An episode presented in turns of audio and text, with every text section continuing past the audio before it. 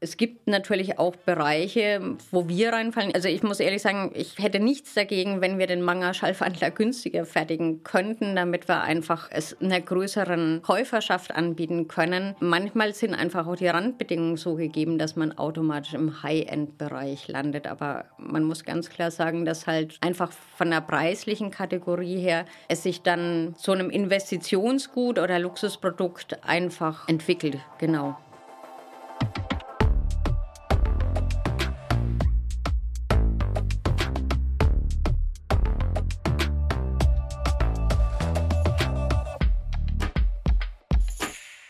Hallo und herzlich willkommen zu einer neuen Ausgabe von Kilohertz und Bitgeflüster, dem HiFi-Podcast von HiFi.de.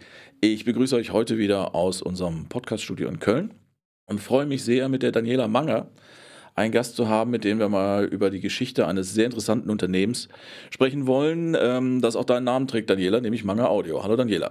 Hallo. Schön, dass du hier bist. Äh, vielleicht fangen wir damit mal direkt an, weil Manger Audio, ohne jetzt jemandem nahe treten zu wollen, ist ja jetzt nicht die allerbekannteste HiFi-Marke der Welt.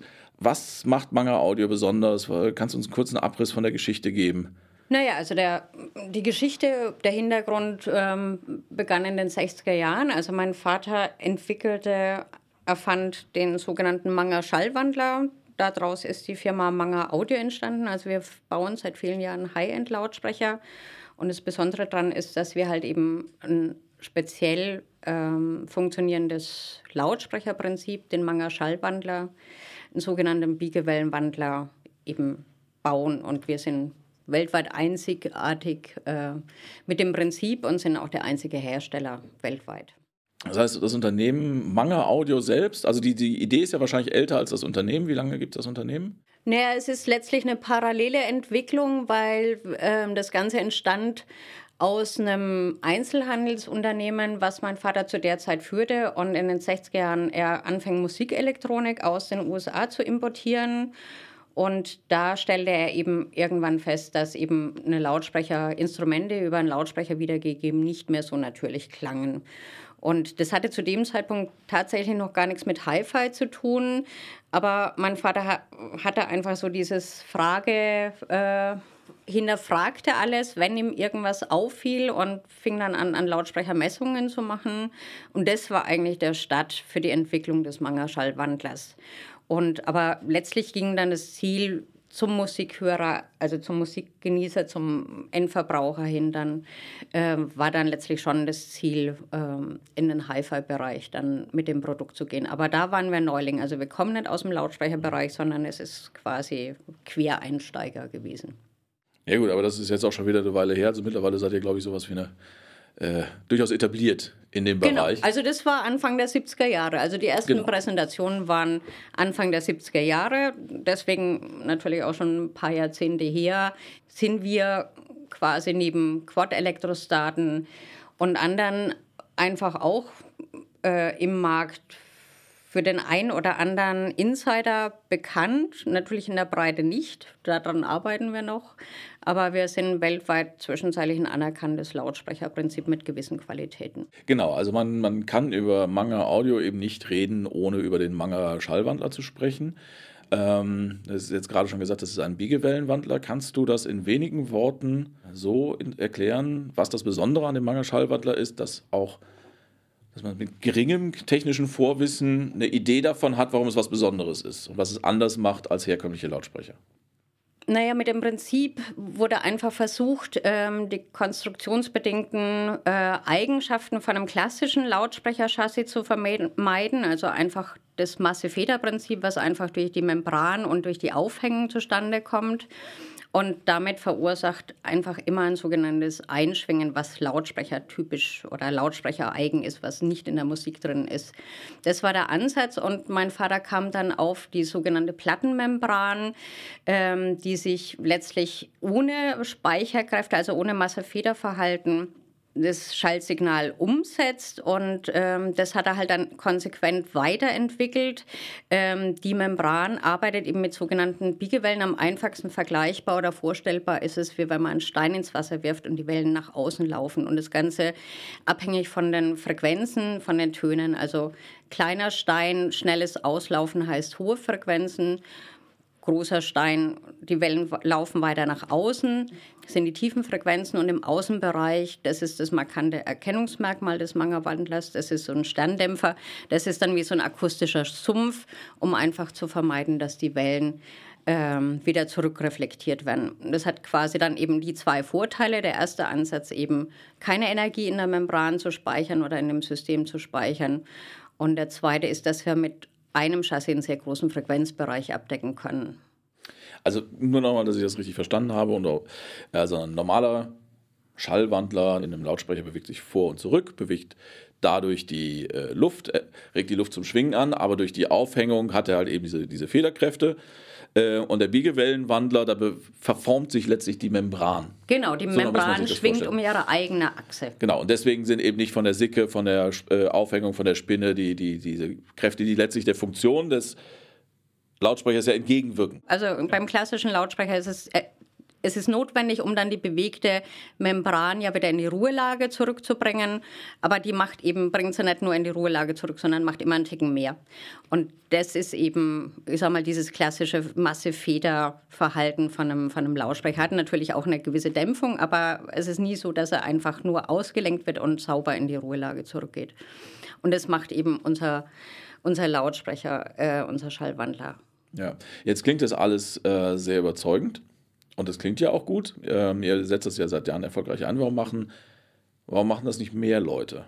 Ich denke, das ist dem Aufwand ähm, geschuldet, ähm, mit dem der Manga-Schallwandler zu fertigen ist. Also er ist extrem aufwendig ähm, und somit halt einfach auch viel teurer als ein klassisches Chassis zu fertigen. Und ähm, es geht in vielen Bereichen der Unterhaltungselektronik im Hi-Fi einfach ja auch preislich drum, in welcher Preiskategorie man landen will. Und wir landen letztlich einfach preislich bedingt schon auch im gehobenen Hi-Fi, im High-End-Bereich.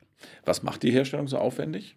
Die mechanischen Toleranzen, die letztlich da zu verbauen sind. Also wir arbeiten tatsächlich im Mikrometerbereich. Ich vergleiche es gerne mal ein bisschen auch mit ähm, Uhrmacherqualitäten, die letztlich da umgesetzt werden müssen. Die Membran ist ein, das spezielle Teil, was einfach auch vom Kunststoff her mit einer speziellen Kunststoffmischung äh, äh, wir auch selbst herstellen. Wir stellen die Swing Schwingspule selbst her. Also das Einzige, was wir an dem Schallwandler nicht selbst fertigen, sind die, die äh, Metallteile, also die Drehteile, der Korb und die zwei Teile fürs Magnetsystem, Polkern, Polplatte. Aber sonst fertigen wir tatsächlich alles bei uns im Haus und es ist einfach ein hoher handwerklicher, zeitlicher Aufwand für die Fertigung eines Schaltwandlers. Jetzt hat dann ähm, dein Vater die Idee gehabt. Nehmen wir mal an, das hat eine Zeit gebraucht, diese Idee auch in die Tat umzusetzen. Kannst du sagen, so von der, von der ersten Idee, oh, so könnte es gehen, bis zu dem fertigen Lautsprecher, der verkauft werden konnte? Also, wie viel Zeit vergeht das? Sind das Monate? Sind das Jahre? Wahrscheinlich eher Jahre, oder? Also es waren definitiv Jahre, bis die ersten funktionierenden Prototypen funktionierten, also oder auch der Öffentlichkeit vorgestellt wurden, weil es ist natürlich von der Idee, ähm, wenn man gar nichts mit Lautsprecherfertigung grundsätzlich mal zu tun hat, ähm, ist es ja einfach ein weiter Weg, als wenn man in einem Lautsprecherkonzern, also der immer schon Lautsprecherchassis herstellte, eine ganz andere Vorgehensweise. Und dadurch, dass der Ansatz grundsätzlich ein anderer war, äh, musste man natürlich erstmal die Materialien finden. Also es war einfach, das habe ich im Laufe der Jahrzehnte erst begriffen, wie viel Try and Error das war, um die richtigen Klebstoffe auch zu finden, Materialien, letztlich dann auch die Vorrichtungen zu bauen, um das Ganze dann, ich sag mal, zu einem Produkt umzusetzen. Also man hat zwar heutzutage oder seit vielen Jahren ein fertiges Produkt, aber der, der Aufwand, der dahinter steckt, eben in den einzelnen Fertigungsschritten, sei es jetzt bei der Fertigung der Schwingspule, die Materialien, das Ganze zusammenzufügen und auch in einer hohen Serienkonstanz einfach auch fertigen zu können und dass es langlebig ist.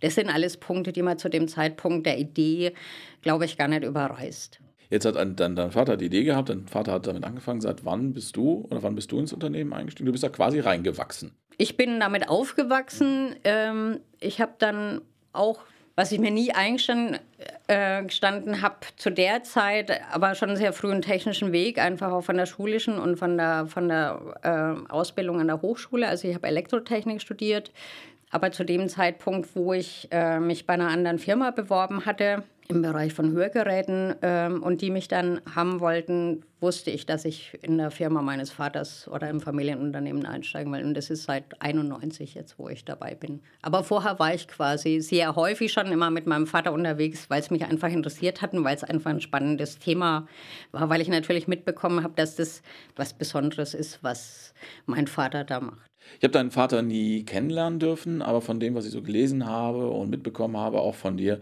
ich könnte mir auch vorstellen, dass er sehr gerne äh, und sehr begeistert auch von seinen Ideen gesprochen hat. Also dass man da dem wahrscheinlich gar nicht aus dem Weg gehen konnte zu Hause.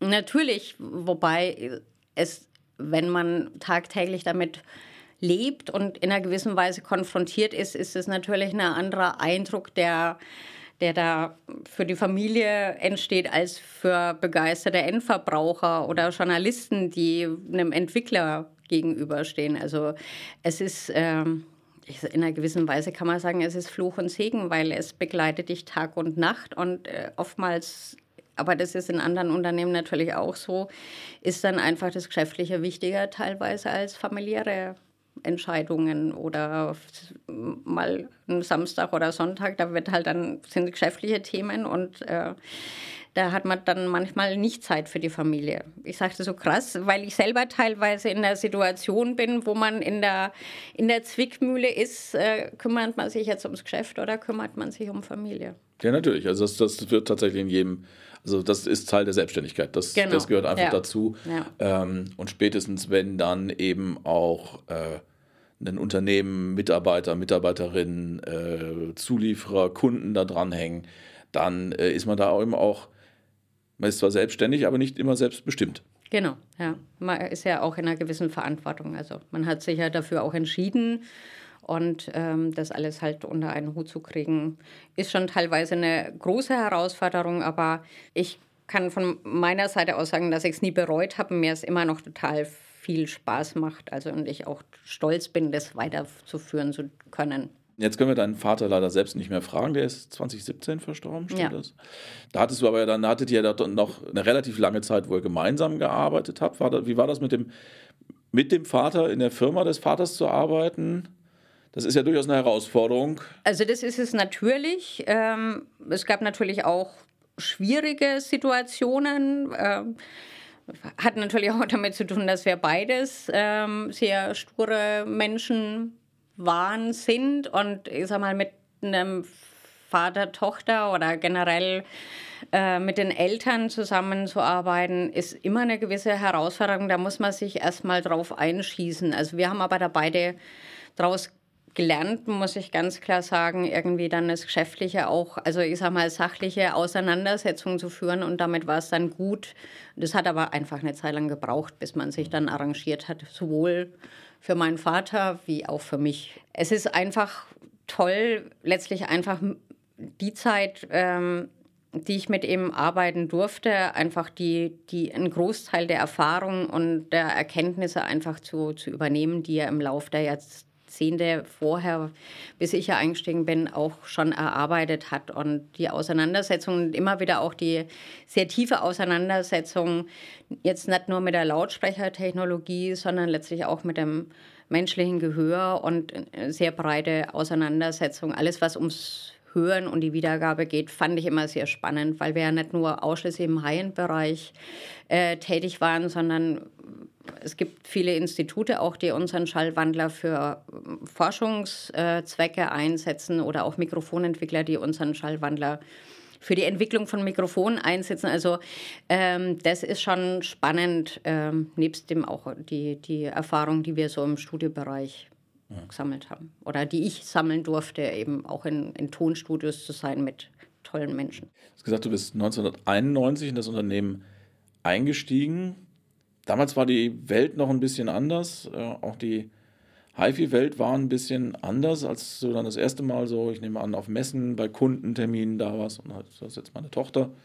Die ist jetzt dabei und die ist nicht dabei, um Kaffee zu bringen oder das Marketing zu machen, sondern die hat technisch richtig Ahnung. Auch da musste man sich sicherlich sein, musstest du ja sicherlich den Respekt erstmal erarbeiten, unterstelle ich. Das ist richtig. Also natürlich war ich lange Zeit einfach die Tochter vom Herrn Manger Und es ist auch noch viele Jahre später passiert, wenn man auf Messen stand, dass Leute mit technischen Fragen äh, dann immer die männlichen Kollegen angesprochen haben, weil sie halt davon ausgingen, dass einfach äh, ja, so die Rollenverteilung ist. Aber das ist Gott sei Dank heutzutage kein Thema mehr. Aber das ist, liegt wahrscheinlich auch daran, dass ich zwischenzeitlich das Gesicht der Firma bin. Meiner Wahrnehmung nach gibt es nach wie vor, ist die HiFi-Branche nach wie vor sehr von Männern geprägt. Siehst du das auch so? Gibt es zu wenig Frauen in der HiFi-Branche, gerade im technischen Bereich? Und wenn ja, woran liegt das? Also es ist natürlich Fakt, dass es sehr wenig Frauen im technischen Bereich gibt, aber ich würde sagen, das ist eine generelle Situation. Also ich habe zwar jetzt mitbekommen, so von jüngeren Menschen einfach, dass da auch äh, eine Veränderung stattfindet, also dass zwischenzeitlich viel mehr Mädchen, Frauen in technische Bereiche gehen oder in naturwissenschaftliche Bereiche. Warum so in der, in der High-End-Branche ist, also ich glaube, es ist einfach nicht, nicht anders als in, in, in anderen Branchen die Verteilung. Und ich muss ehrlich sagen, ich weiß auch nicht, ob ich im Hi-Fi-Bereich gelandet wäre, wenn ich jetzt nicht eine solche Biografie hätte. Ja, das muss man sicherlich mal. Also das ist sicherlich ein, ein, ein anderes Gespräch was jetzt hier, wofür jetzt auch die Zeit nicht da ist. Aber es ist halt schon auffällig, wenn du, wenn man auf Messen geht, wenn es sie mal wieder gibt und du schaust, wer da an den Ständen steht. Ja, aber gut, das ist, äh, äh es, es, freut mich auf jeden Fall schon mal, dass du gesagt hast, dass nachdem die Leute dann begriffen hatten, dass A, du Ahnung hast und B, du das Gesicht der Firma bist, das dann aber auch akzeptiert wird. Das ist ja schon mal, das ist ja schon mal ein Schritt in die richtige Richtung. Ja, also man kann, glaube ich, heutzutage grundsätzlich sagen, wenn man einfach eine fachliche Kompetenz vorweisen kann, dann ist es egal, ob es jetzt Männer oder Frauen sind. Und man kann ja auch bei Männern manchmal an Leute, Menschen geraten, die einem auch fachlich nicht kompetent Auskunft geben können. Aber es wird halt immer unterstellt, das hat, glaube ich, einfach was auch mit der Historie zu tun, dass Männer und Technik einfach irgendwie mehr zusammengehören als Frauen und Technik. Ja gut, aber das ist halt das Schöne, dass sich die, die Welt entwickelt und man, das ist halt schön zu sehen, genau. dass die Welt auch langsam aber sicher dazulernt.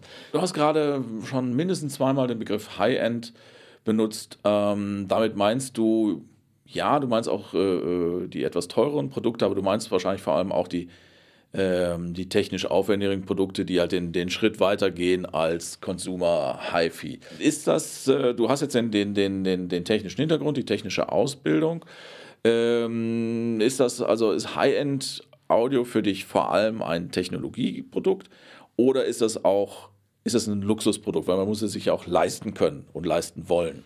Also ich muss ehrlich sagen, ich hätte nichts dagegen, wenn wir den Manga-Schallwandler günstiger fertigen könnten, damit wir einfach es einer größeren äh, Käuferschaft anbieten können. Äh, ihr bietet, wenn ich das richtig im Kopf habe, eine sehr große Farbauswahl an. Das ist richtig, ja. Also, also wie, wie, sieht das aus? Kann ich mir jede Farbe aussuchen, die, die mir gerade gefällt? Oder? Letztlich ja. Mhm. Letztlich ja. Also für mich war es einfach wichtig in, in der Überlegung, wenn jemand bereit ist, einfach für so ein Produkt ähm, entsprechend Geld zu investieren, also so eine Anschaffung zu machen, die ja normalerweise dann ja auch für mehrere Jahre oder gar Jahrzehnte sich anschafft, das auch möglichst auf seine individuellen Wünsche da einzugehen. Und äh, das ist für uns vielleicht als kleiner Hersteller, als Boutique-Hersteller, ähm, als zusätzlicher Service äh, möglich, einfacher möglich als großen Herstellern eben auf die individuellen Kundenwünsche bezüglich der Ausführung, also der Oberfläche, Farbe,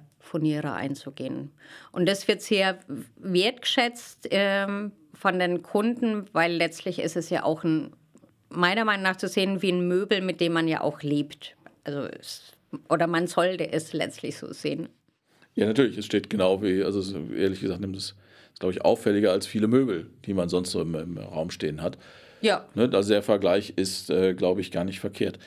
Wie erreicht man denn heutzutage, ich meine jetzt gar nicht die, die letzten zwei Jahre äh, in, unter Covid- und Corona-Bedingungen, sondern ganz allgemein, wie und wo findet man denn neue Kunden für das Thema HiFi? Weil das ist ja auch, auch auf Kundenseite durchaus oft ne, ein Thema, von dem ich öfter gehört habe, dass eben auch, so, auch bei Kunden so ein bisschen der Nachwuchs fehlt.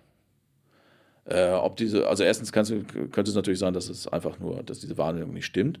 Aber auch als äh, Hersteller von High-End-Audio musst du ja mit der Zeit gehen und dir Gedanken darüber machen, wo erreiche ich äh, die Kunden, die halt meine Produkte kaufen wollen und können. Also letztlich ist es schon so, dass natürlich Fachhändler einfach ein ganz wichtiges Thema sind. Ähm, aber viele Musikliebhaber, die ins Konzert gehen, die aber zu Hause einfach nur ein kleines Kofferradio oder Soundbar oder ein All-in-One-Gerät oder wie auch immer äh, stehen haben, um keine Namen zu nennen, die sind mit oftmals zu sehr bei Hi-Fi-Messen und auch bei Fachhändlern mit der Technik konfrontiert und die trauen sich das einfach nicht zu und das ist an der Stelle nicht richtig, weil sag mal jeder, der einfach äh, jeder kann einfach gut Musik hören und kann Qualitätsunterschiede kennen. Und ich habe vor ein paar Jahren angefangen, auf ähm, Design- und Lifestyle-Messen zu gehen, um ähm, dann gewissen ich sag mal, die Leute ein bisschen mit den Ohren einzufangen. Das ist eine besondere Qualität, würde ich jetzt mal sagen, des Manga-Wandlers, dass einfach Leute, die ähm, die, die Qualität einfach auch ähm, im Vorbeigehen feststellen können. Die bleiben tatsächlich mit den Ohren hängen oder kommen, kommen zurück. Und äh, natürlich ist dann auf so einer Messe auch das Optische ähm, Erscheinungsbild von solchen Produkten äh, wichtig, aber da kann man auch letztlich nur wieder sagen, äh, da sind die Geschmäcker verschieden. Also äh, wir versuchen, weil wir in Anführungszeichen halt nur den Manga-Schallwandler fertigen. Äh, das ist letztlich meine, meine schwierige Situation. Muss ich schauen, in welchen Bereichen ich einfach Leute erreichen kann. Und das ist eben ein Weg, äh, den ich versuche und ähm, der bislang so auf äh, doch ganz fruchtbaren Boden gestoßen ist, gefallen ist. Also nur, dass ich jetzt nicht äh, missverstehe, wenn du sagst, du gehst auf Lifestyle und äh, äh, Möbelmessen als Ausstellerin. Als Ausstellerin, wo wir auch ähm, natürlich logischerweise im Vorfeld klären, dass wir da im, im offenen Bereich einfach leise vorführen, also Musik laufen lassen können. Und trotz eines gewissen, ich sag mal, Umgebungslärms, der auf solchen Messen herrscht, ähm, das ist wieder eine Qualität, eine Leistungsfähigkeit unseres Gehörs, können einfach Leute da an der Stelle Qualitätsunterschiede erkennen und werden da aufmerksam auf äh, die Produkte von Manga. Ja, das ist ein Thema, da müssen wir gleich nochmal drauf zu sprechen kommen. Mich interessiert jetzt erstmal was anderes. Also die, die Erkenntnis, dass ein, speziell ein Lautsprecher auch ein Möbelstück ist und sein muss, der bei den Menschen zu Hause steht, den den Menschen zu Hause ständig sehen. Ähm, da bist du ja nicht die Erste, die äh, zu dieser Erkenntnis gelangt ist. Ja. Wie viele Kolleginnen und Kollegen aus der, also Mitbewerberinnen und Mitbewerber aus der HIFI-Branche siehst du denn auf diesen Möbel Möbelmessen, die da auch ausstellen? Also auf denen, wo wir bislang ausgestellt haben, habe ich sonst keine gesehen. Gut, ich meine, umso besser für euch.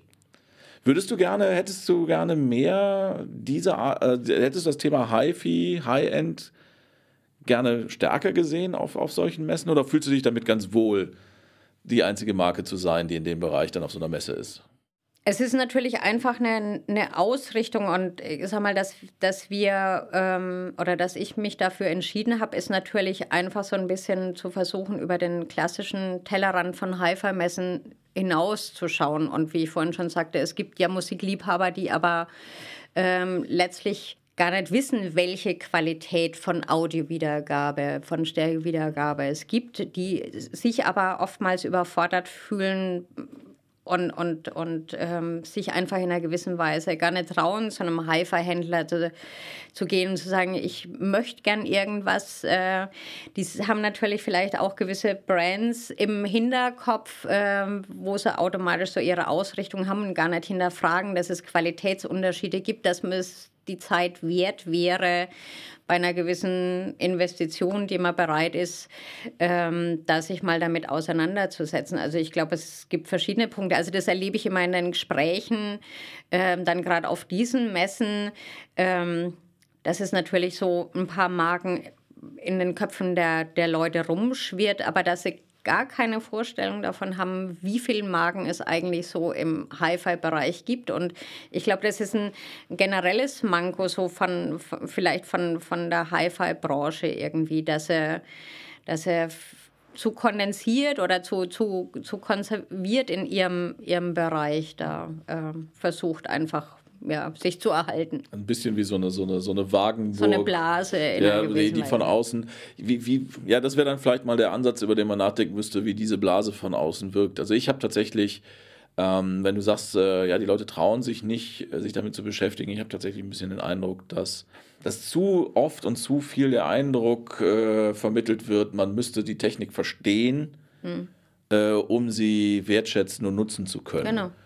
Und äh, das ist natürlich fatal. Also du, du, hast eben das Beispiel mit den Autos gebracht. Ich äh, bin weit davon entfernt, ein Auto in all seiner Komplexität, die es heute hat, zu verstehen. Trotzdem kann ich sagen, gefällt mir oder gefällt mir nicht oder fährt oder fährt nicht. Ja. Oder äh, ist bequem oder ist nicht bequem.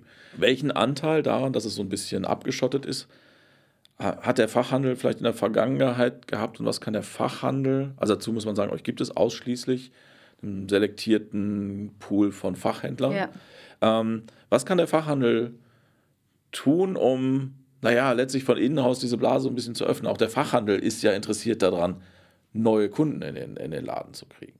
Naja, letztlich geht es da immer, immer um Beratung und, und das Ranführen an die Musik und Musikwiedergabe unabhängig davon jetzt mal, in welchem Preisbereich der Kunde bereit ist, sich eine Anschaffung zu machen. Und ich glaube, das war natürlich früher einfacher, weil die Hi-Fi-Händler früher natürlich breiter aufgestellt waren. Es gab früher einfach das Einstiegs-Hi-Fi über den Fachhandel.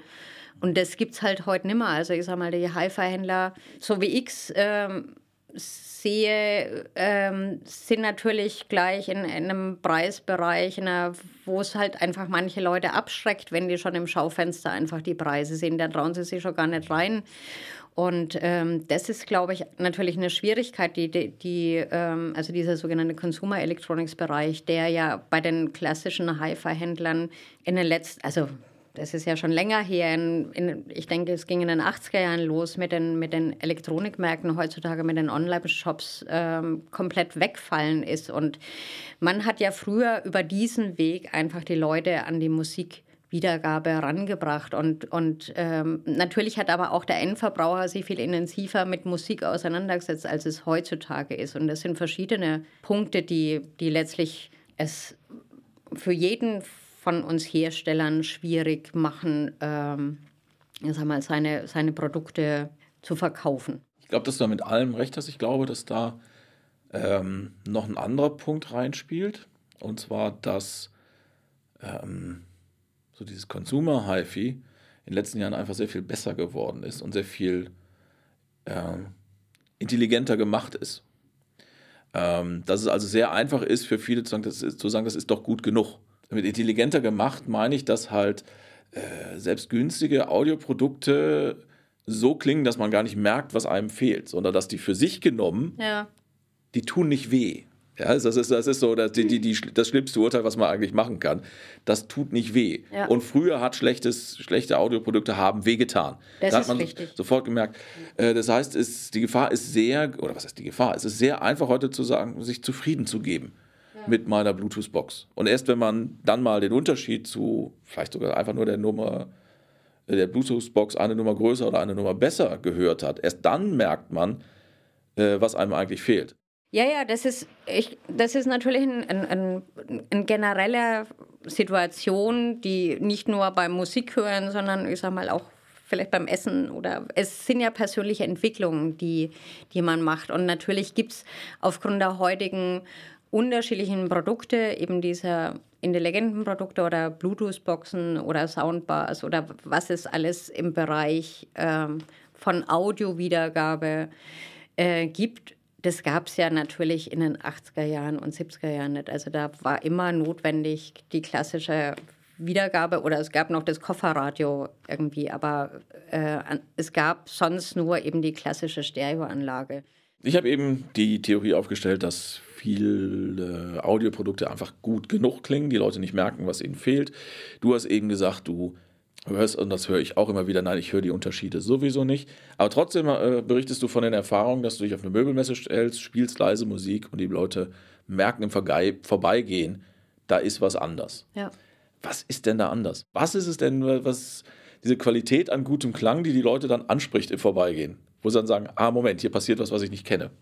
Naja, letztlich ähm, haben wir ja einfach ähm, von, von der Leistungsfähigkeit unseres Gehörs, die uns eben darauf hinweist und sagt irgendwie, Moment, das ist irgendwie anders, klingt anders wie das, was ich sonst so kenne von Lautsprecherwiedergabe oder von, von einer Wiedergabe irgendwie, die irgendwo herkommt und die nicht von irgendwelchen Musikern da live, live gespielt wird. Und ähm, das ist einfach ja ein Thema, wo wir auch in den letzten Jahren, ja, ich sag mal, mit dem ganzen Thema High-Res-Audio ja zu Anfang auch sehr kritisch waren, ob das jetzt einfach nur wieder ein Thema ist, wo wieder was Neues verkauft werden will. Aber ich finde, dass die Unterschiede schon frappant sind und des Besseren ist einfach des guten Feind. Und wenn man das mal kennengelernt hat, also mal die Aufnahmetechnik, es gibt natürlich immer schlechte Aufnahmen, aber äh, einfach diese technologische Weiterentwicklung ähm, zeigt, finde ich, immer auf. Und da waren wir, oder mein Vater ja sehr früh, ähm, hat sich damit beschäftigt, ja einfach, welche Leistungsfähigkeit unser Gehör hat, dass es eben solche Unterschiede erkennen kann. Und das hat nichts mit einem geschulten Ohr zu tun.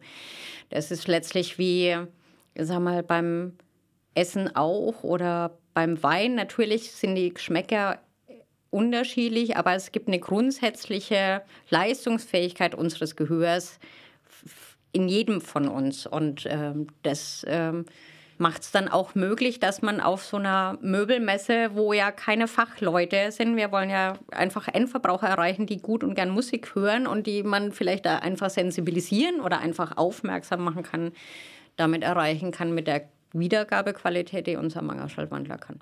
Im Zusammenhang mit der Diskussion um High-Res gibt es ja die, die, die Argumente, die sagen, naja gut, mehr als 20 Kilohertz kann man eh nicht hören. Was ist, was ist denn, also was ist denn diese, diese besondere Leistungsfähigkeit des Gehörs, die die Aufnahme von Natürlichkeit unterscheiden kann? Ist das, hat das was mit dem Frequenzhörvermögen zu tun? Hat das was mit, mit zeitlicher Auflösung zu tun, mit räumlicher Auflösung? Was, hast du eine Idee davon, was so diesen Unterschied macht zwischen, das ist eine Aufnahme und das ist ein natürliches Instrument?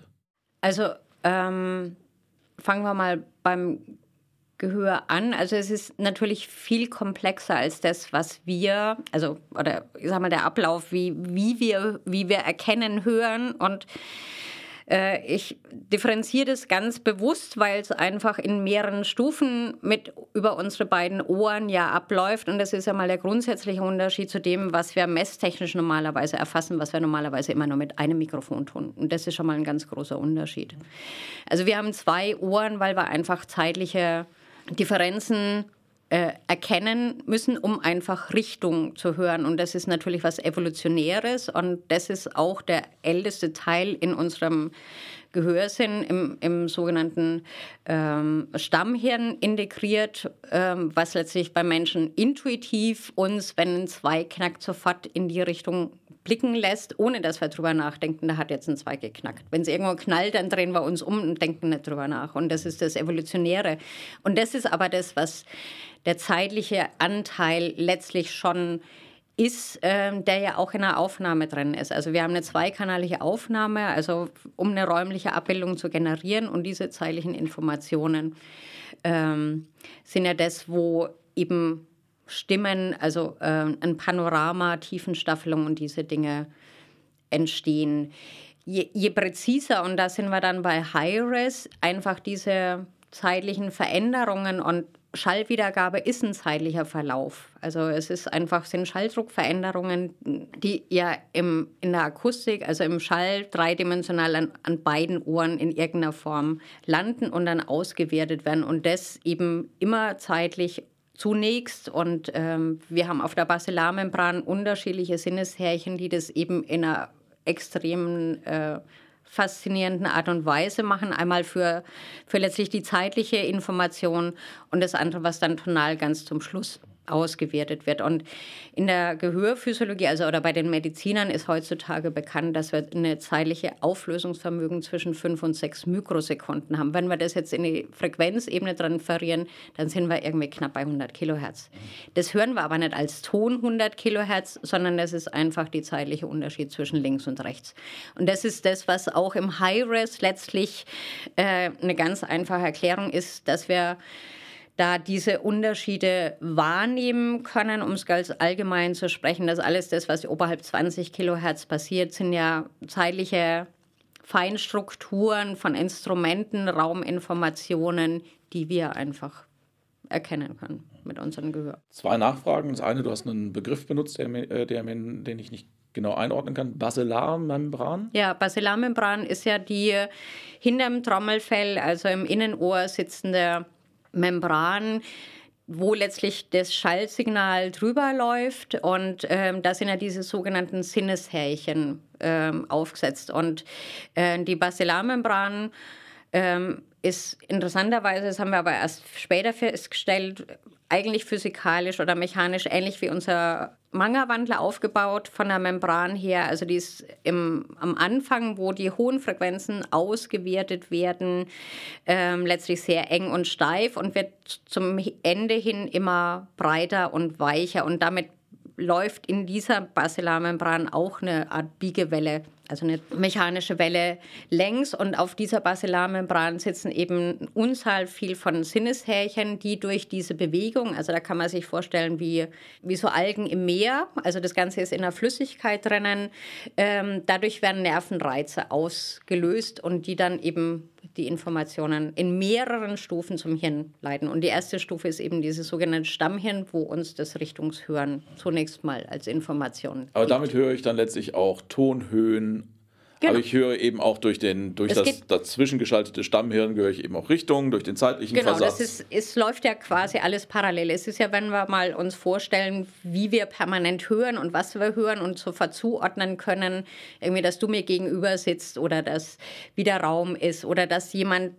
in den Raum kommt. Und das sind ja alles einfach permanent rund um 24 Stunden rund um die Uhr hören wir ja irgendwie. Also wir wachen ja auch auf, weil wir irgendwie ein Geräusch hören. Also die Ohren ruhen ja letztlich nie.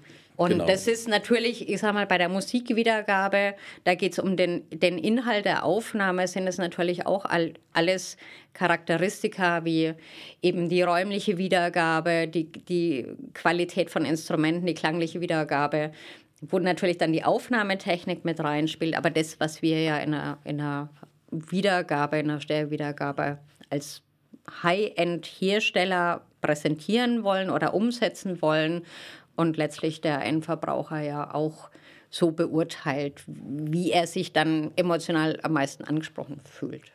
Also eben noch eine andere Sache gesagt, da will ich auch noch mal gerne drauf zurückkommen, weil das, glaube ich, vielleicht ein bisschen schnell ging. Also ich hatte ja eingangs gesagt, es gibt dieses Argument gegen High-Res, das bildet ja Tonhöhen ab, jenseits des menschlichen Hörvermögens. Und über das, was du gerade über die Basilarmembran hast, ne? okay, muss ich merken, gesagt hast, bist du dann zu dem Punkt gekommen, dass du gesagt hast, es gibt physiologische Untersuchungen, die sagen, dass das zeitliche Auflösungsvermögen äh, des Gehirns viel besser ist als unser Tonhöhenvermögen. Also richtig ist ja, dass wir irgendwo bei 20 Kilohertz spätestens in der Tonhöhe aussteigen. Genau. Es ist ja letztlich so, dass, ich sag mal, messtechnisch diese Tonhöhen ja irgendwann mal, ich glaube, es war Helmholtz gewesen, festgelegt wurden, wo er das mit einem Klavier verglich irgendwie und das in mehrere Oktaven aufgeteilt hat. Aber in der Natur äh, und auch letztlich in der, in der Wiedergabe her, kein Instrument erzeugt ja reine Sinustöne.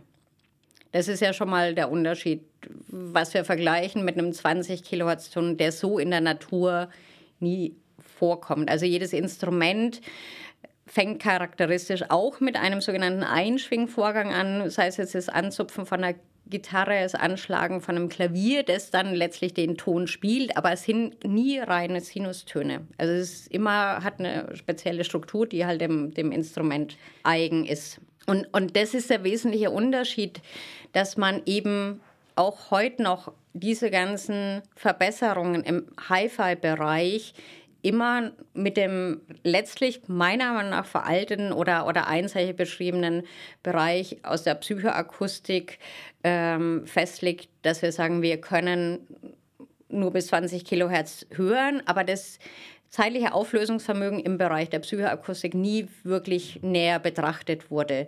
Das war letztlich auch ein Punkt, warum mein Vater sich mit der medizinischen, also mit der Gehörphysiologie, wie es eigentlich das Gehör funktioniert, auseinandergesetzt hat, weil er festgestellt hat, dass tonal es keine großen Qualitätsunterschiede zwischen dem Mangerschallwandler und klassischen Lautsprechern gibt man aber feststellen konnte, einfach, wenn man festgestellt hat, dass es, dass es doch Unterschiede gibt, die sich aber mit der klassischen Beschreibung des Tonhöhenhörens oder, oder des Frequenzhörens nicht beschreiben ließen. Und eben halt auch mit der Messtechnik äh, reine Töne zu messen nicht beschreiben ließ. Das passt perfekt, weil für den nächste Folge äh, meines Podcasts unterhalte ich mich genau mit jemandem über dieses Thema. Ne? Ja.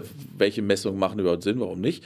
Aber um das auch nochmal zu übersetzen, also sprich, äh, dein Vater hat, als er den Wandler entwickelt hat, äh, irgendwann mal eine klassische äh, Frequenzgangmessung gemacht. Und mit den, mit den üblichen HiFi-Messungen, die man auch in den Magazinen sieht, kann man jetzt eigentlich gar nicht sagen, haha, der Manga-Schallwandler ist in dem Bereich so viel besser. Genau. Ähm, aber trotzdem, man sitzt davor und merkt einfach, hier ist ein Unterschied. Das heißt ja dann, ich messe falsch. Oder ich messe nicht ich messe richtig, aber ich messe das Falsche. Man, nee, man misst nicht das, das Falsche, ist aber die tonale Ausgewogenheit, also ein, ein, ein, ordentlicher Frequenzgang gehört natürlich genauso dazu, aber es ist nur ein Teil der Wahrheit.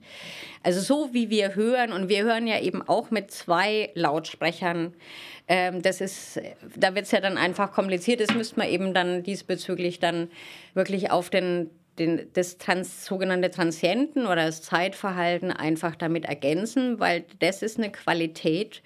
Ähm, das findet man auch in, in, in technischen Publikationen tatsächlich, ähm, also nicht nur jetzt im Bereich der medizinischen äh, Publikationen, sondern auch früheren Publikationen in den 70er Jahren, wo im Bereich der Elektroakustik noch ein breiteres Forschungsfeld einfach existiert hat, äh, dass den Zeitmessungen eine größere Beachtung geschenkt wurde, aber im Laufe der Zeit ist es einfach so unter den Tisch gefallen. Und für meinen Vater war die Zeitmessung, also das Zeitverhalten, das sogenannte Einschwingverhalten, der Maßstab für die Entwicklung des Manga-Schallwandlers. Und das ist für uns, also die äh, letztlich der rote Faden und das ist überhaupt der Ansatz, warum der Manga-Schallwandler entstanden ist. Ist das also, das deckt sich auch so mit dem, was ich mir so zusammengereimt habe. Ähm, ich vergleiche das halt ganz gerne mal damit, dass man halt, ähm, wenn du einen bestimmten Ton, ein A, 440 Kilohertz ist es, äh, 440 Hertz, Hertz. Ähm, mit der Geige aufnimmst oder mit einer Trompete aufnimmst und nimmst einen gewissen Teil am Anfang des Tons weg, kannst du die beiden Instrumente nicht mehr auseinanderhalten. Genau. Darüber ja. reden wir. Genau. Über, über, äh, unter anderem über dieses genau, Einschwingverhalten. Das ist, das ist dieses Einschwingvorgang. Wenn der Lautsprecher einen Einschwingvorgang selbst produziert als Wiedergabemittel, äh, dann überlagert er natürlich sein Einschwingvorgang, sein Verhalten dem, was er eigentlich wiedergeben soll.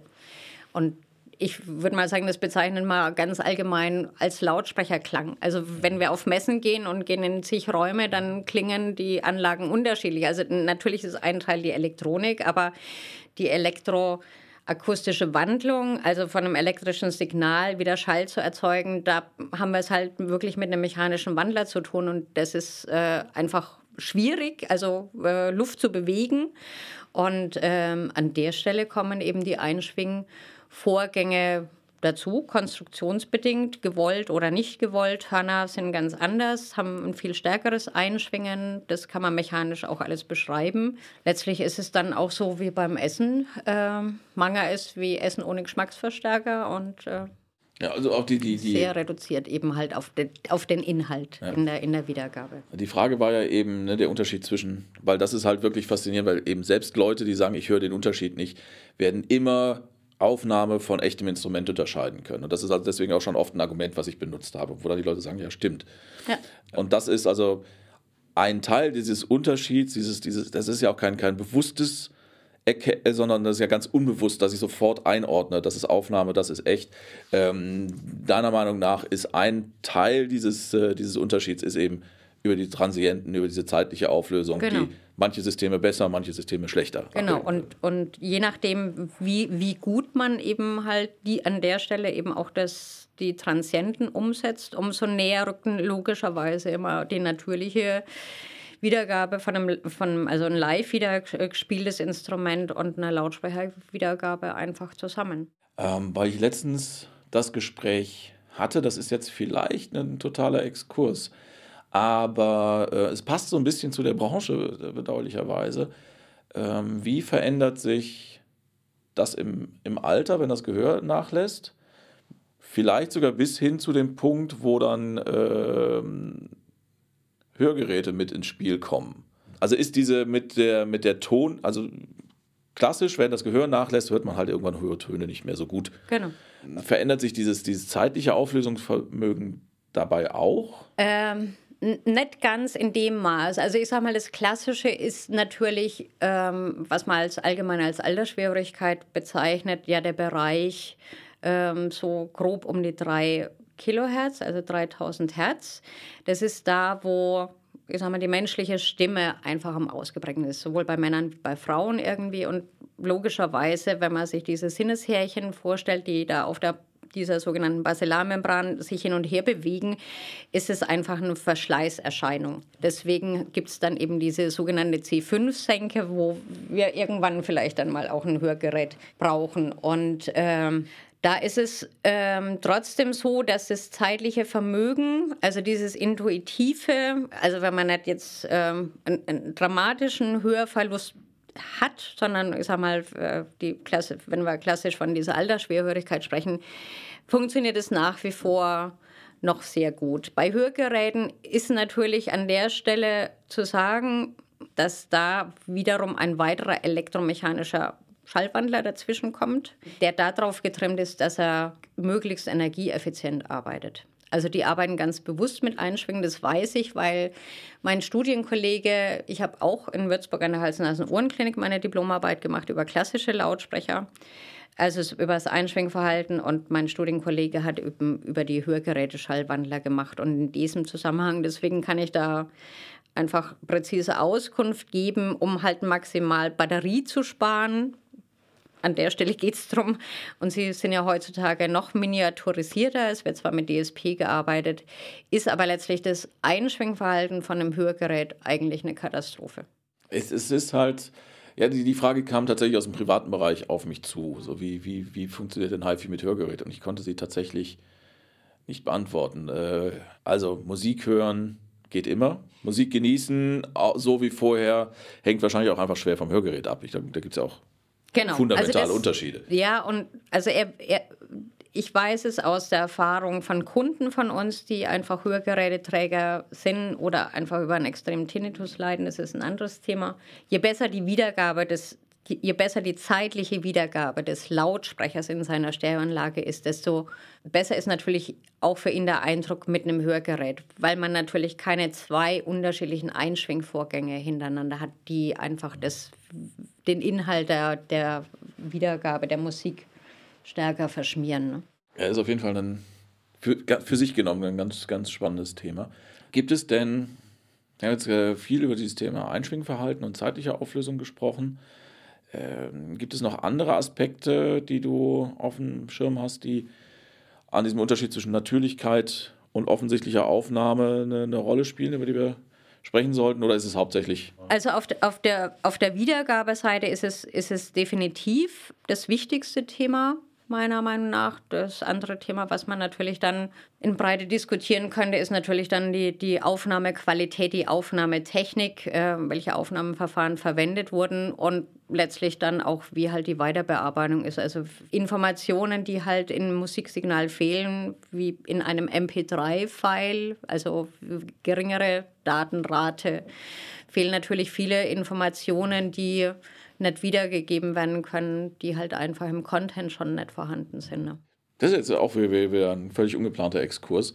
Eine Sache, über die man, wenn man über HiFi und über HiFi-Aufnahmen oder Musikaufnahmen im HiFi-Kontext immer spricht, ist so dieses Thema Breite der Bühne, Tiefe der Bühne, ähm, der eine Lautsprecher oder die eine Anlage, muss man ja immer sagen, muss ja immer das Gesamtsystem sehen, macht das so, die andere, äh, das andere System macht das so räumliche Auflösung hat auch was mit, mit, mit Zeit zu tun. Räumliche Auflösung, gerade wenn es so um, um Bühne und, und gerade wenn es um Tiefe von Bühne geht, ist aber ganz auch einfach ein, ein Artefakt des Wiedergabesystems, das gar nicht in der Aufnahme drin ist. Ist das was, das ist aber trotzdem, nichtsdestotrotz kann das ja Spaß machen.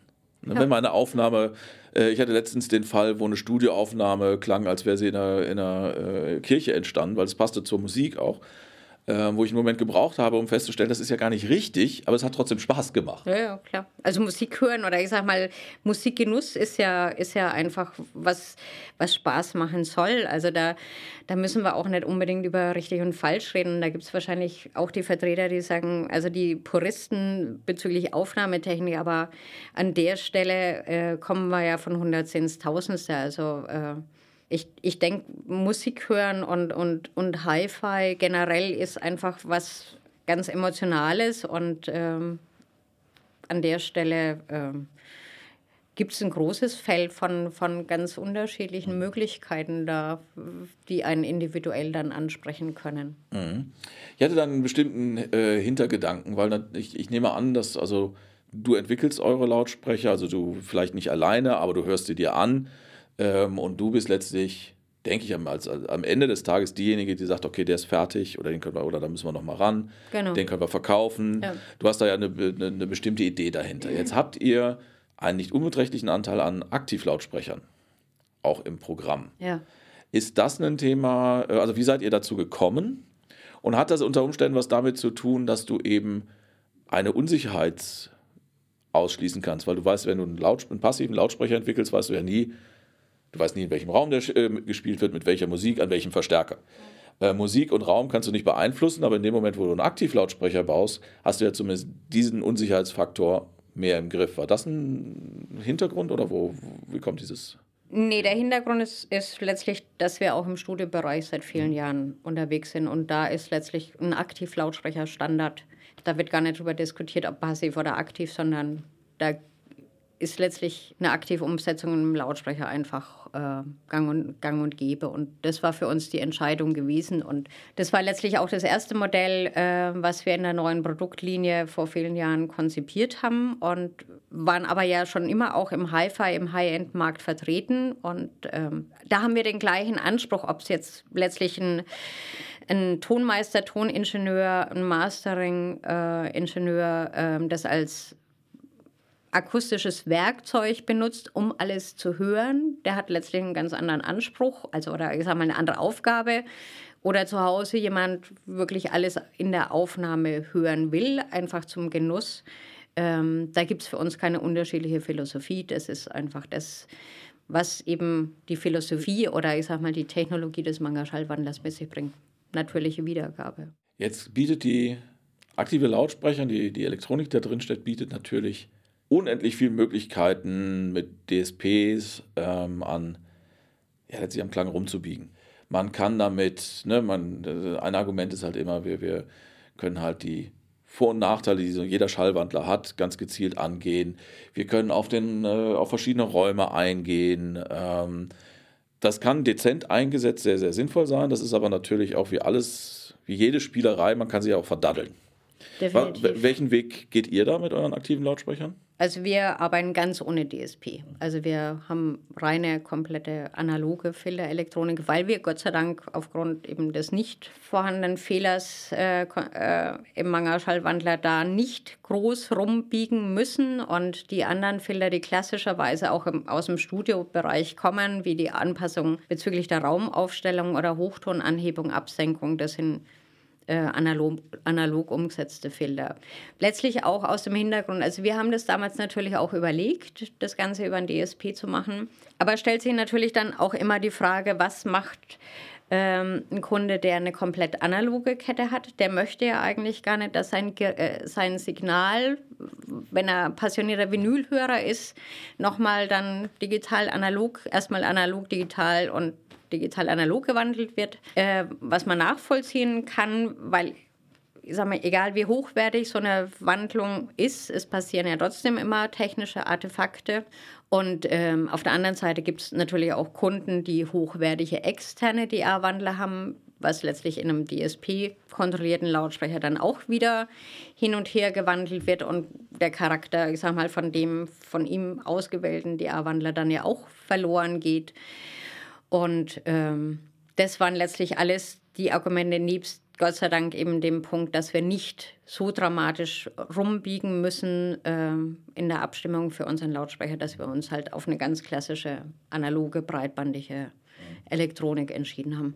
Zwischen aktiv und passiv ähm, ist es einfach so, ähm, die Meinungen gehen da immer 50-50 auseinander bei den Endverbrauchern, auch in, in Vorführungen. Äh, das äh, sei, sei jedem überlassen. Es gibt ja auch passionierte Hi-Fi-Fans, die da ihren Jugendraum von Endstufe stehen haben, den sie partout nicht irgendwie aufgeben wollen. Und dann ist für die ja dann letztlich auch nur die Frage, oder kommt für sie nur ein, ein, passiver Lautsprecher in Frage, auch wenn sie sagen, ich weiß genau, was die Vorteile von einem Aktivlautsprecher sind, aber das sind dann halt äh, andere Entscheidungskriterien. Die es gibt auch Leute, die einfach grundsätzlich Oldtimer fahren.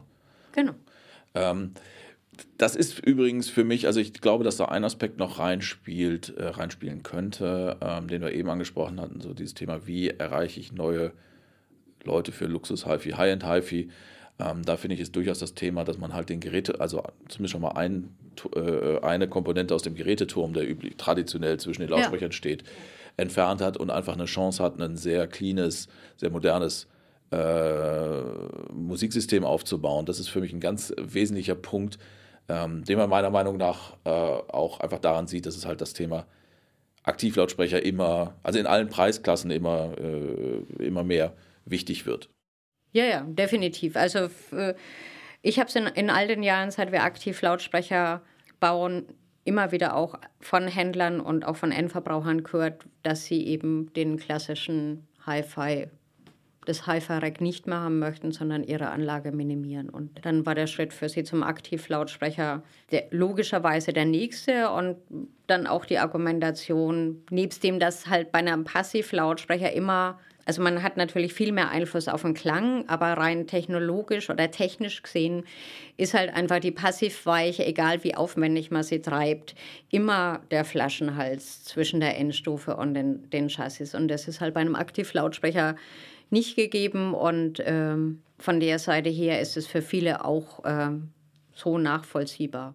Äh, ja, wo wir bei Thema Weiche, also ich bin weit davon entfernt, mich gut genug im, äh, mit dem Thema Lautsprecherentwicklung auszureden, aber gerade, gerade so über das Thema Zeit und Phase, da kann man sich ja auch mit der Weiche ganz erheblich Probleme einhandeln, womit wir auch wieder, also ich glaube, einer der Vorteile ist, dass ihr tatsächlich auch einfach weniger, ihr habt zwei Wege weniger oder einen Weg weniger mit dem, mit dem Manga-Wandler, richtig? Ihr habt Genau, also wir, wir haben ja Gott sei Dank eben durch die Breitbandigkeit einfach eine sehr niedrige Trennfrequenz. Also ab 360 Hertz bis 45.000 Hertz spielt der Manga-Wandler.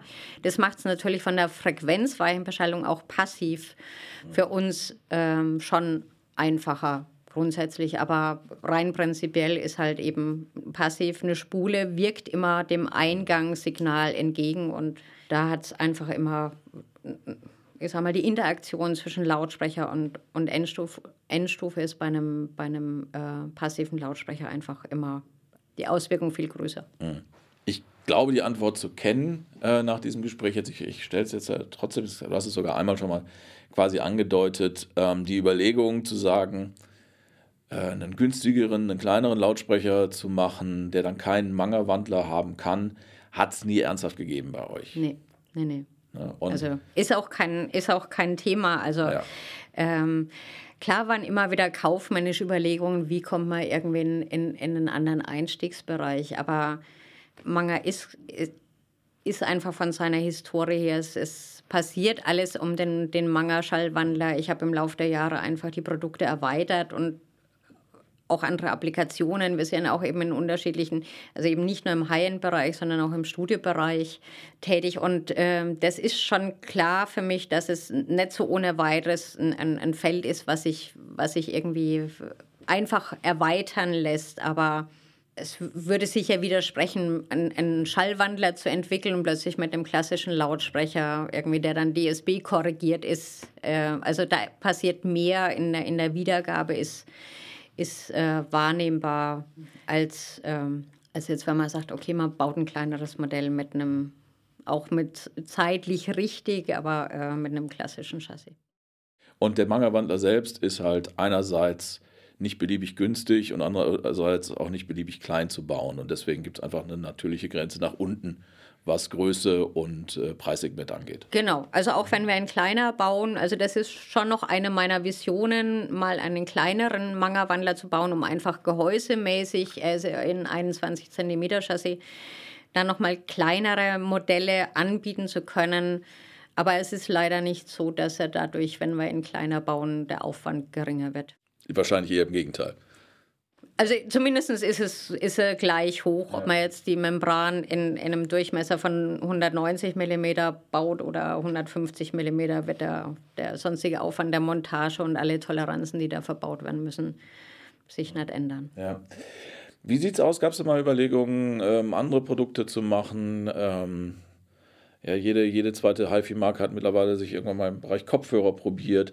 Im Bereich Elektronik habt ihr Erfahrung. Ihr habt aber wirklich, also soweit ich das weiß, wirklich immer nur Lautsprecher. Wir haben immer nur, immer nur Lautsprecher gebaut. Das Einzige, was noch in den letzten Jahren mein, äh, mein Vater entwickelt hat, und das hat er mit einem befreundeten Tonmeister konzipiert, aufgrund sag mal, der, der vielen Gespräche, Auseinandersetzungen hinsichtlich Aufnahmetechnik, ähm, Aufnahmequalität, ähm, dass er quasi an einem neuen Mikrofon gearbeitet hat. Das hat aber jetzt nichts mit dem Biegerwellenwandler an sich zu tun, weil ein klassisches Mikrofon aufgrund seiner kleinen Größe hat ein fantastisches Zeitverhalten und hat letztlich ähm, auch die Breitbandigkeit. Äh, da braucht es keine, keine Mehrwege wie, wie auf der Wiedergabeseite. Aber es gibt natürlich unterschiedliche Aufnahmeverfahren und da die haben auch so ihre praktischen Grenzen. Und ähm, da gab es eine, ich sag mal, ein Kondensatormikrofon, was, was speziell ähm, verändert wurde, was es so in der Art nicht gab. Das wurde auch patentiert oder wurde zum Patent angemeldet und auch erteilt. Und meine Aufgabe ist es jetzt noch, dieses Mikrofon äh, an einen Mikrofonhersteller oder in Kooperation mit Mikrofonherstellern in den Markt zu bringen. Oder ich sag mal, das ist mein Ziel, sagen wir so. Also, das ist eine, eine Entwicklung, die dein Vater angestoßen, du vervollständigt und zur Marktreife geführt hast und jetzt Nee, es ist äh, also nicht zur Markt, also es äh, war schon so, zu seinen Lebzeiten existierten Prototypen, mit denen Aufnahmen, also Tests gemacht wurden, dass es auch logischerweise diese Ideen ähm, so funktionieren. Aber wir sind eben halt kein Mikrofonhersteller. Äh, das ist nochmal eine ganz andere ähm, Aufgabe im, im Fertigungsbereich, Mikrofone zu bauen. Und äh, von der Seite her ist es auch eine andere Vermarktungs- sind es andere Vermarktungswege. Und ähm, deswegen würde ich das gerne in Kooperation mit einem Mikrofonhersteller machen, wo ich aber noch auf der Suche bin. Ja. Hat nichts mit HiFi zu tun, klingt trotzdem nach einem sehr, sehr spannenden ja. Projekt und ich denke auch für dich persönlich irgendwie wichtig, wenn es dann noch vom Vater so, so, eine Idee ist, klar, und die dann nochmal in die Verwirklichung zu führen. Das stelle ich mir schön vor. Da wünsche ich dir alles, alles Gute dabei. Ja, vielen Dank, vielen Dank. Ähm, ich würde so langsam ganz gerne mal zum Schluss dieses Gesprächs kommen. Ich hatte dich ja, glaube ich, vorgewarnt. Ich äh, habe mir ja vorgenommen, hier in diesem Podcast nicht nur über HiFi zu reden, sondern auch über Musik. Mhm. Ähm, und würde, mich würde einfach mal interessieren, also das ist tatsächlich ein Thema bei Menschen, die in dieser Branche oder sonst irgendwie mit Musik arbeiten, ja. kommt das Musik, Privatmusik hören äh, sehr oft zu kurz. Wann hast du das letzte Mal ohne beruflichen Hintergedanken einfach nur Musik gehört? Also das war vorletztes Wochenende, wo ich mal mich einfach, ähm, und da muss ich ehrlich sagen, da bin ich von, von Streaming total begeistert, weil man sich einfach so in neue Musik, ohne dass man sich Gedanken machen muss, einfach äh, einlassen kann oder äh, eintauchen kann und da auch immer ganz wunderbare, so ist es mir zwischenzeitlich ergangen, neue, neue Dinge entdeckt. Und es war vorletztes Wochenende, wo wir, ich mit meinem Lebensgefährten einen sehr entspannten Nachmittag habe, wo wir nur Musik gehört haben. Gibt es da irgendwie eine, hast du da irgendwas mitgenommen, wo du gesagt hast, okay, das, das kannte ich vorher nicht, aber das habe ich mir dann mal in die Playlist gelegt oder mal aufgeschrieben oder gemerkt? Es war tatsächlich eine Künstler, Künstlerin, die heißt Elina Duni. Ich weiß jetzt leider nicht mehr der Nationalität, ähm, aber das fand ich eine sehr faszinierende Musik und auch Stimme und äh, ja, die ist hängen geblieben. Das ist tatsächlich eine Erfahrung, die ich auch mit, mit Streaming gemacht habe, dass halt, dass ich viel mehr Musik entdecke. Mhm. Man wird ganz automatisch so, sonst war es früher was immer die, die, die, der Handapparat an CDs ja. wo man aus lauter Faulheit sich kreuz und quer gehört hat. Man hat einfach die Chance, und da sind die Algorithmen ja auch äh, äh, für ausgerichtet, dass man einfach, da wird einfach mal was in die Playlist reingeschoben und man ist erstaunt, man kennt es nicht und beschäftigt sich dann damit. Das gehört zu den großen. Also ich finde es auch faszinierend. Ja. Also ich habe sonst gern muss ich ganz sagen, ganz banal Radio, äh, Deutschlandradio Kultur oder also Kultursendungen, weil man da, finde ich, auch immer tolle Musik entdecken kann. Aber mit Streaming ist es natürlich nochmal noch mal anders ähm, und auch letztlich auch in einer anderen Qualität, was toll ist. Ja, dann würde ich vorschlagen, dass wir da gleich nochmal kurz drüber sprechen, einmal kurz nachschauen und dann irgendwie einen Beispielsong mhm. in die Shownotes, in den Shownotes verlinken, ähm, weil das klingt nach einem guten Tipp. Ähm, ich würde dich aber trotzdem ganz gerne noch um einen anderen Musiktipp bitten. Und zwar haben wir viel über den natürlichen Klang von Instrumenten gesprochen. Ja. Es ist aber, wenn man selber nie ein Instrument gespielt hat äh, und, und vielleicht, also nicht jeder, äh, nicht jeder hat schon mal eine natürliche Geige oder eine Bratsche oder sowas gehört, sondern kennt nur Aufnahmen. Hättest du einen Tipp, wo du sagen kannst, das ist eine Aufnahme, wo ich weiß, dass die Aufnahme so natürlich wie nur möglich ein Instrument oder verschiedene Instrumente abbildet? Also es ist tatsächlich eine Aufnahme, wo ich über den Tonmeister selber kennengelernt habe. Den habe ich vor vielen Jahren äh, auf der CES in Las Vegas kennengelernt. Das ist Todd Garfinkel. Der macht ganz ähm, spartanische, also wirklich mit, mit minimaler Technik, mit zwei Mikrofonen und setzt im Normalfall die, die ähm, Musiker um die zwei Mikrofone. Also das ist ganz reduzierte Aufnahmetechnik und direkt so auf, aufs Band. Ähm, und ähm, also die, die, ähm, das Ensemble heißt La Segunda, also nicht wie, wie Sekunde, sondern mit G, La Segunda. Und die die Aufnahme, die ich meine, ähm, heißt, also beziehungsweise das Album heißt Serra una Noche und das finde ich ein fantastisches Album. Da ist jedes Stück, es sind Argentinier, es sind ganz viele perkussive Instrumente, ähm, also man, man kann einfach so in die Musik eintauchen und, und sie ergreift einen. Also ich finde, dass sie einen extrem äh, berührt und es ist nicht künstlerisch artifiziell aufgezogen, sondern ähm, es ist einfach ein tolles ähm, instrumentales Ensemble. Was eine fantastische Aufnahme ist, meiner Meinung nach. Ja, vielen Dank für den Tipp. Auch das werden wir dann in den Shownotes verlinken. Ansonsten mir hat es Spaß gemacht. Es war sehr interessant. Dir hat es hoffentlich auch ein bisschen Spaß gemacht. Mir hat es total viel Spaß gemacht. Vielen Dank, dass du da warst. Das war hoffentlich auch nicht das letzte Mal. Gern. Ähm, euch da draußen danke ich fürs Zuhören. Wie üblich freuen wir uns über eure Kommentare an bitgeflüster.halfi.de oder über eure Bewertungen überall da, wo ihr eure Podcasts am liebsten hört. Und wir hören uns in zwei Wochen wieder mit dem Thema, kann man Musikgenuss messen? Das schließt sich sehr schön an das heutige Gespräch an. Und ähm, ja, Daniela, nochmal vielen Dank. Euch da draußen auf Wiedersehen und bis bald. Tschüss.